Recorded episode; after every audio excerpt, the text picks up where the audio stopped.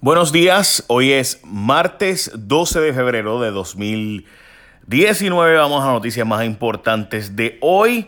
Para empezar hay una noticia buena y positiva. Hay un estudiante de una escuela pública de Caguas que entró a Stanford y usted preguntará, ¿y por qué eso es tan importante? Bueno, pues porque Stanford solo acepta 5 de cada 100 estudiantes a sus programas de bachillerato. De cada 100 que piden, solo 5 son admitidos, de hecho menos de 5, 4.9.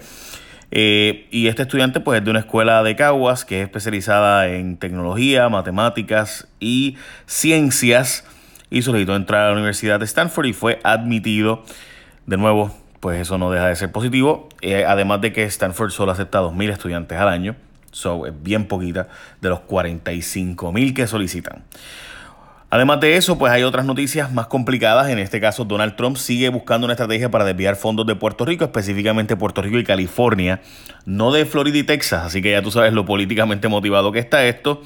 No se sabe si va a declarar la emergencia nacional, dice político.com, que es una de las páginas más reconocidas sobre temas políticos y económicos de Estados Unidos, eh, sino que además no, no descarta declarar la emergencia, pero si no declara una emergencia, pues está pensando hacerlo a través de una orden ejecutiva, dijo Mick Mulvaney, básicamente, eh, y pues se citan diversas fuentes por este periódico.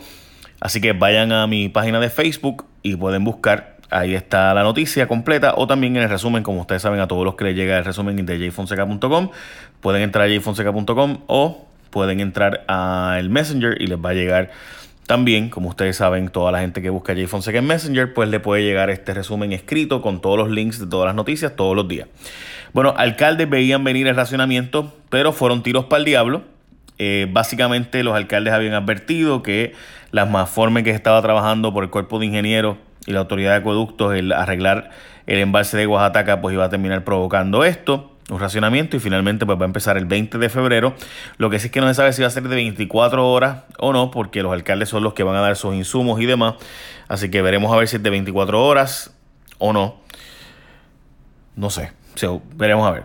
Bueno, Julia Kelleher buscó un aumento de sueldo de sus humildes 250 mil a 500 mil, reporta Metro, ulala. ella dice que no, que no es cierto, que eh, ella buscaba un aumento de esa magnitud, que sí pensó que en una empresa privada buscara aumentarle su sueldo eh, o pagarle su sueldo y que no lo tuviera que pagar el gobierno, pero en fin, quedó su sueldo, eso de quedó descartado y quedó su sueldo en 250 mil dólares a través de un contrato con la AFAF. Bueno, no se sabe nada del avión que iba con víveres a Venezuela luego del papelón del secretario de Estado en CNN en español, el que ofreció información errónea ¿verdad? sobre este vuelo. Pues ahora no se sabe dónde está el avión. Lo cierto es que él había dicho que estaba entre República Dominicana y Aguadilla, después que estaba eh, de camino ya a su destino, después que había llegado a su destino, bueno, en fin, todos los papelones que te puedas imaginar. Se alega que está de vacaciones, yo no sé, espero que no esté por allá, por Egipto, ni nada de eso, yo espero que esté llevando la ayuda humanitaria asegurándose de que va a llegar. Eso veremos a ver.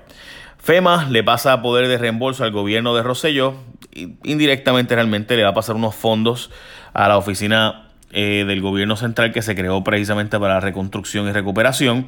Y entonces eh, esa oficina va a ser la que esté dando reembolsos. El gobierno ha presentado 478 estimados y solo lo han aprobado 9. Y de hecho hoy sale en el nuevo día un artículo completo sobre los fondos que se supone que ya hubieran estado repartidos básicamente de los 1.5 billones de HOT de vivienda federal que todavía están por repartirse. Eso estaremos pendientes. Eh, Además de eso, hoy dice las comisionadas residentes, realmente lo dijo ayer a las 5 de la tarde, pero que insisten que va a haber un coordinador entre la Casa Blanca y el gobierno de Puerto Rico. Ellos usan la palabra coordinador, por no decir un monitor federal que va a encargarse de la recuperación y los fondos y de supervisar el correcto desembolso del dinero público federal que se está asignando a Puerto Rico después de los huracanes Irma María. El gobernador primero se opuso totalmente a eso, Luego Jennifer González, que también había dado indicios de que se opondría, está a favor. De hecho, Tatito Hernández y, Carmelo Ríos también han estado hablando sobre ese asunto, diciendo que hacía falta un tipo de sustituto de la Junta para nombrar un monitor. Pero en fin, todo esto ocurre gente porque evidentemente la Casa Blanca va a nombrar un monitor y todo el mundo prefiere decir que está a favor a decir que me impusieron y no tengo ningún poder. Así que obviamente ustedes escucharán a ellos diciendo, sí, sí, no, es que estamos a favor ahora cuando estaban en contra antes, pero obviamente se debe a que pues no tiene mucho control sobre el asunto, sino que ya se tomó una decisión.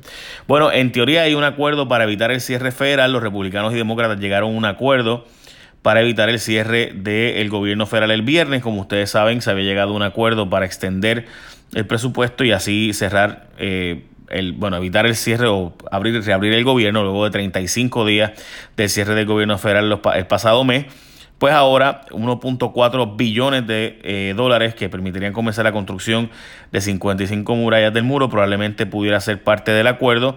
Esto es solo un cuarta parte obviamente de lo que quería el presidente de Estados Unidos y se, espera, se espera perdón, que el presupuesto pueda incluir 600 millones para fondos de la tarjeta de la familia eh, para Puerto Rico, o sea, para fondos del PAN, así que estaremos pendiente sobre eso.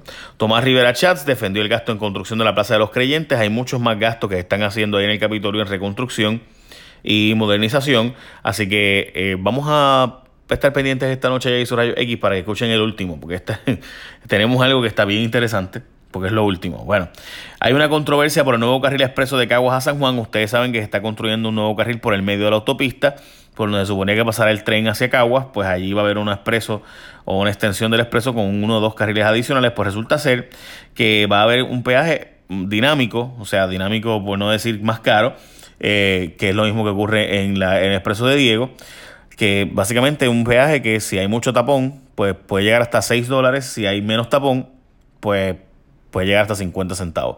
Eso todo va a depender, pero eh, por regla general va a estar entre 3 y 4 dólares durante el momento de los tapones. A jugar picas todo el año porque en Puerto Rico no hay apuestas suficientes.